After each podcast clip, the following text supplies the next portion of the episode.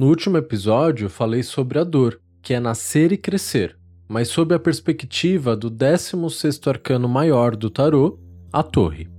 Agora, sob a morte, falo da dor, que é se deixar morrer e às vezes matar, para depois ver nascer. E não me refiro à morte do corpo, me refiro à morte, que, como a do tarô, não acontece no fim, mas no meio de campo. Falo da morte cotidiana, necessária e quase sempre adiada.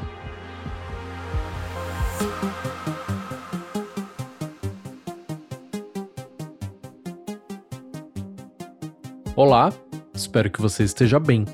Meu nome é Diego Ponciano e esse é o 75 episódio do Alouca Tarot Podcast. Bem-vindo! Me segue no Instagram e no TikTok, arroba Tarot. Agora, você pode apoiar o Alouca Tarot através de colaborações por Pix. Basta usar o e-mail alô@loucatarot.com.br. Mas existem outras formas de você participar e tornar esse projeto mais sustentável. Uma delas é agendar uma consulta de tarô comigo. Outra é fazer um dos meus cursos de tarô. Para marcar sua consulta ou começar a estudar tarô hoje, acesse o site aloucatarot.com www.cultura.com.br. E se você é de Brasília, nos dias 23 e 24 de abril desse ano, 2022, eu estarei aí com o curso presencial de arcanos maiores. Entra lá no site para você obter mais informações sobre o curso e reservar a sua vaga.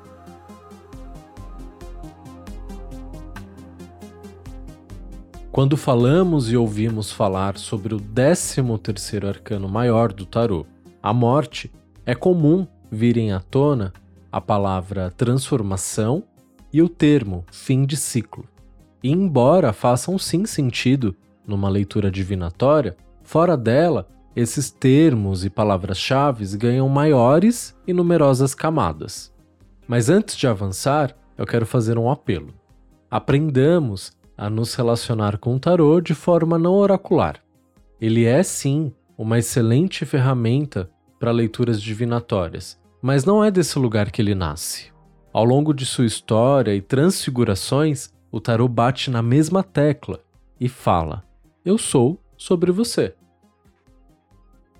Quando aprendemos a nos relacionar com o tarô, também longe da mesa de atendimento, passamos a criar intimidade com ele é quando deixamos de olhar para ele famintos em buscas de respostas objetivas que de fato passamos a vê-lo.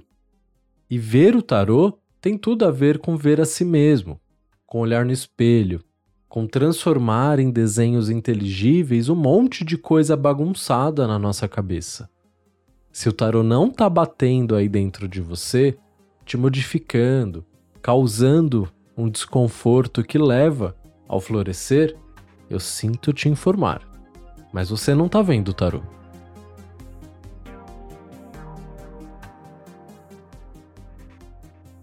Dito isso, voltemos à arcana morte e ao que ela tem a nos dizer fora do contexto da adivinhação. Te convido, ao longo desse episódio, a anotar num pedaço de papel ou bloco de notas no celular cinco coisas que você não suporta mais mas que fazem parte da sua vida. Como, por exemplo, trabalho, moradia, relacionamento, amizades, comportamentos, chefes, pensamentos, roupa, sapato, modo de se vestir, de se apresentar, de ser. Faça esse exercício comigo e eu não acredito que a gente tenha dificuldade em chegar numa lista de cinco tópicos. Eu, por exemplo, tenho vivido meses de reconhecimento de um eu que infelizmente eu não gosto mais. E é muito louco você olhar para você e sacar: caramba, eu não gosto disso. Normalmente fazemos isso com os outros. Apontamos, julgamos, censuramos e nos afastamos, ou seja, matamos. Se torna insuportável conviver. E tem gente que é chata mesmo, que o melhor a se fazer é se afastar. Só não precisamos pegar pesado, condenar, apontar. Afinal, pouco sabemos o que está acontecendo ali, naquele outro universo inteiro. eu sempre pergunto: você seria capaz de apontar alguém que te conheça tão bem quanto você conhece a si mesmo? Dificilmente a gente consegue fazer isso, identificar alguém que nos conheça mais do que a gente se conhece.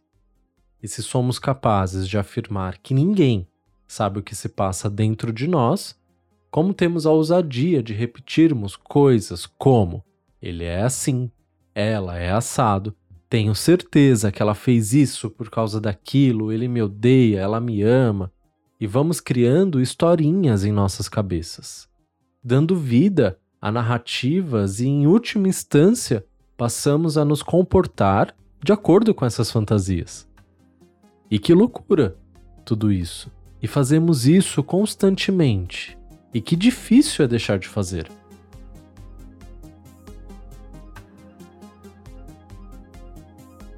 Agora, voltando para o eu. Quando passamos a olhar para nós mesmos e não gostamos do que vemos, o que podemos fazer? Quando é outro, ou achamos, né, ser o outro, apontamos, julgamos, censuramos e nos afastamos, matamos, caímos fora. Agora, quando se trata de nós mesmos, a gente faz a mesma coisa. A diferença é que não matamos nada e nem caímos fora. Empurramos tudo para debaixo do tapete. Imagina, diariamente varrer a casa e deixar a sujeira num cantinho. Imagina isso depois de uma semana, dois meses, dez anos, vinte anos. Que nojo. Pois é o que fazemos com a maioria das coisas que apontamos, julgamos e censuramos em nós mesmos. Só o fato de ter que lidar com essa bagunça já causa grande ansiedade, desespero e, óbvio, procrastinação. Passamos então a varrer também para debaixo do tapete a responsabilidade da manutenção de nós mesmos. Com isso, passamos a nos ocupar em vigiar e punir os demais, seja num reality show, nas redes sociais, no cafezinho do trabalho. Olhar para as nossas bagunças dá trabalho. Dá um trabalhão. Mas e aí? Vamos deixar a poeira acumular até quando? E quanto mais empurramos com a barriga, mais cansados ficamos.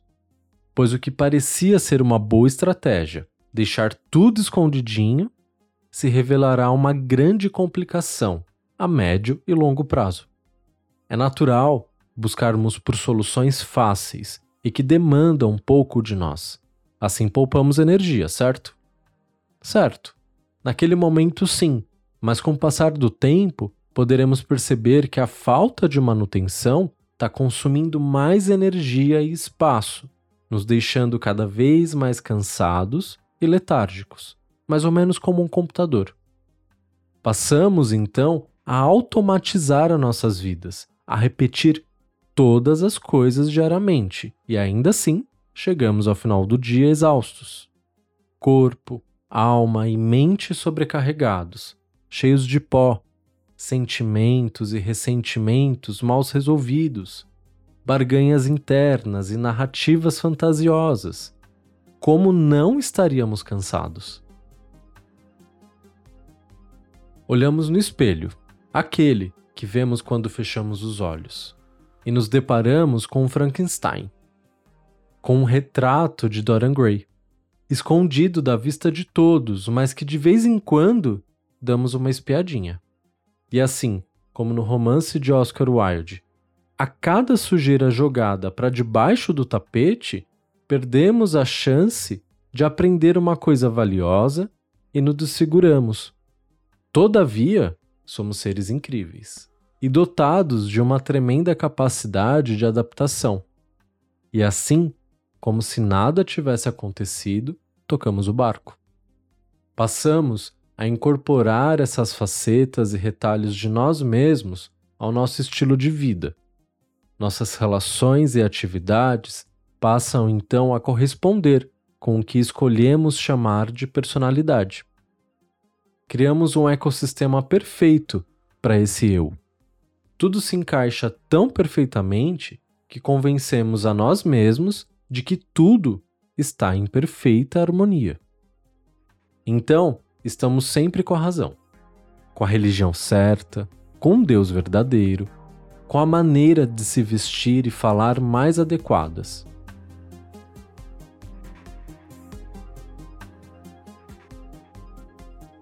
Na jornada arcana, a morte se dá entre o pendurado e a temperança. E veja que magnífico. Após termos ajustado toda a nossa vida à bagunça interna que negligenciamos, não haveria por que experimentarmos as transformações da morte. Afinal, tá tudo bem.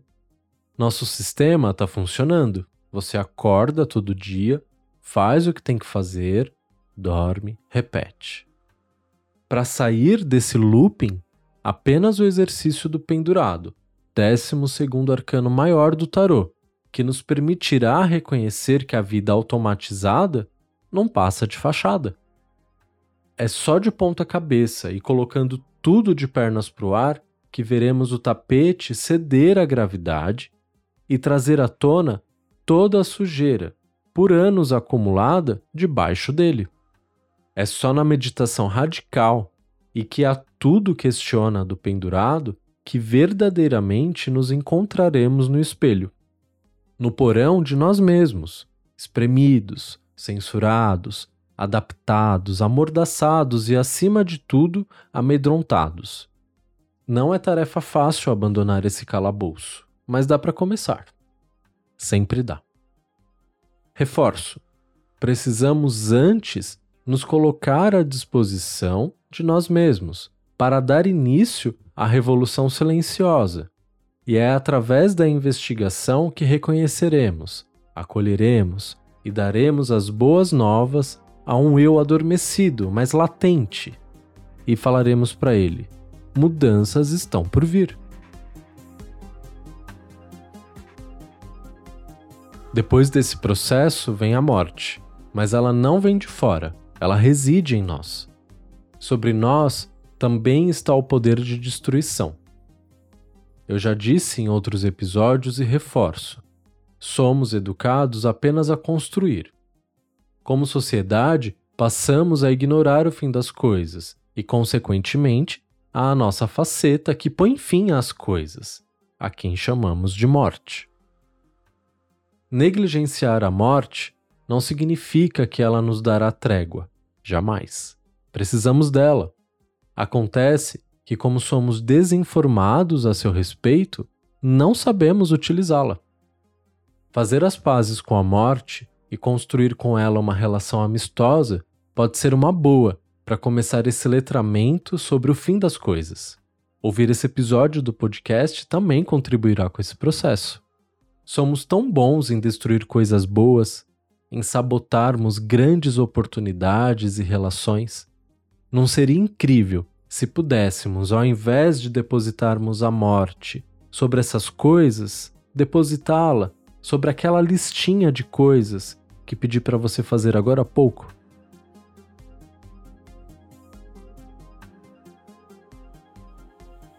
A morte é intrínseca à vida.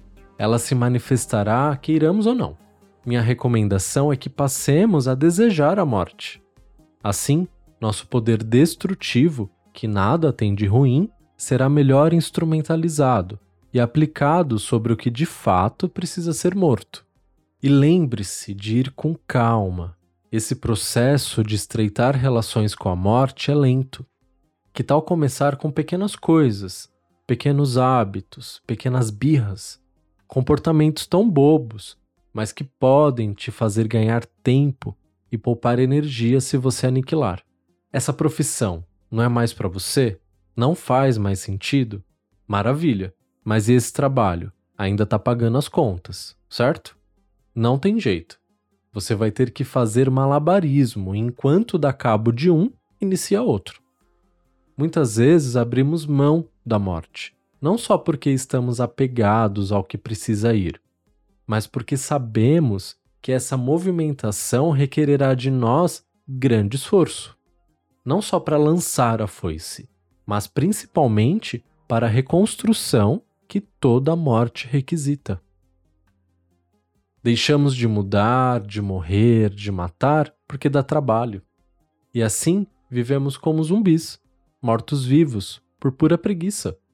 E como disse mais cedo nesse episódio, optamos sempre pela via mais fácil. E o mais fácil, na maioria das vezes, não está acompanhado do melhor.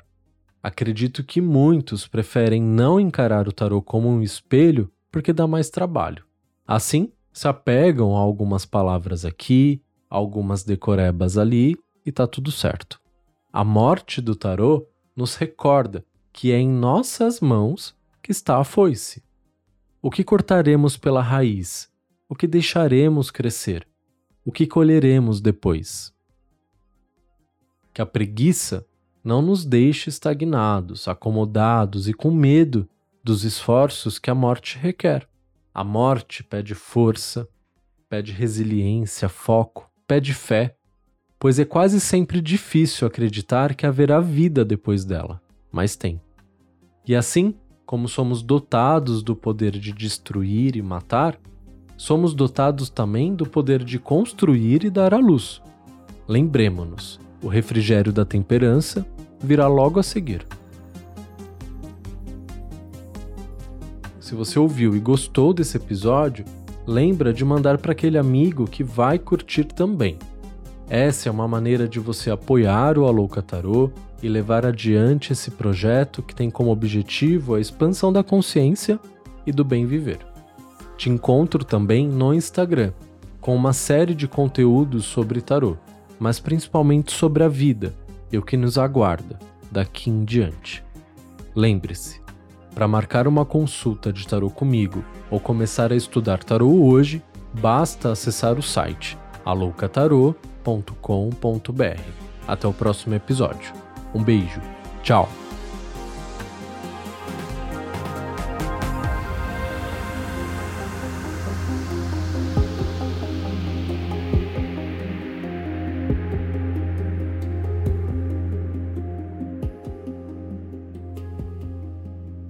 Ideia, roteiro e captação, Diego Ponciano.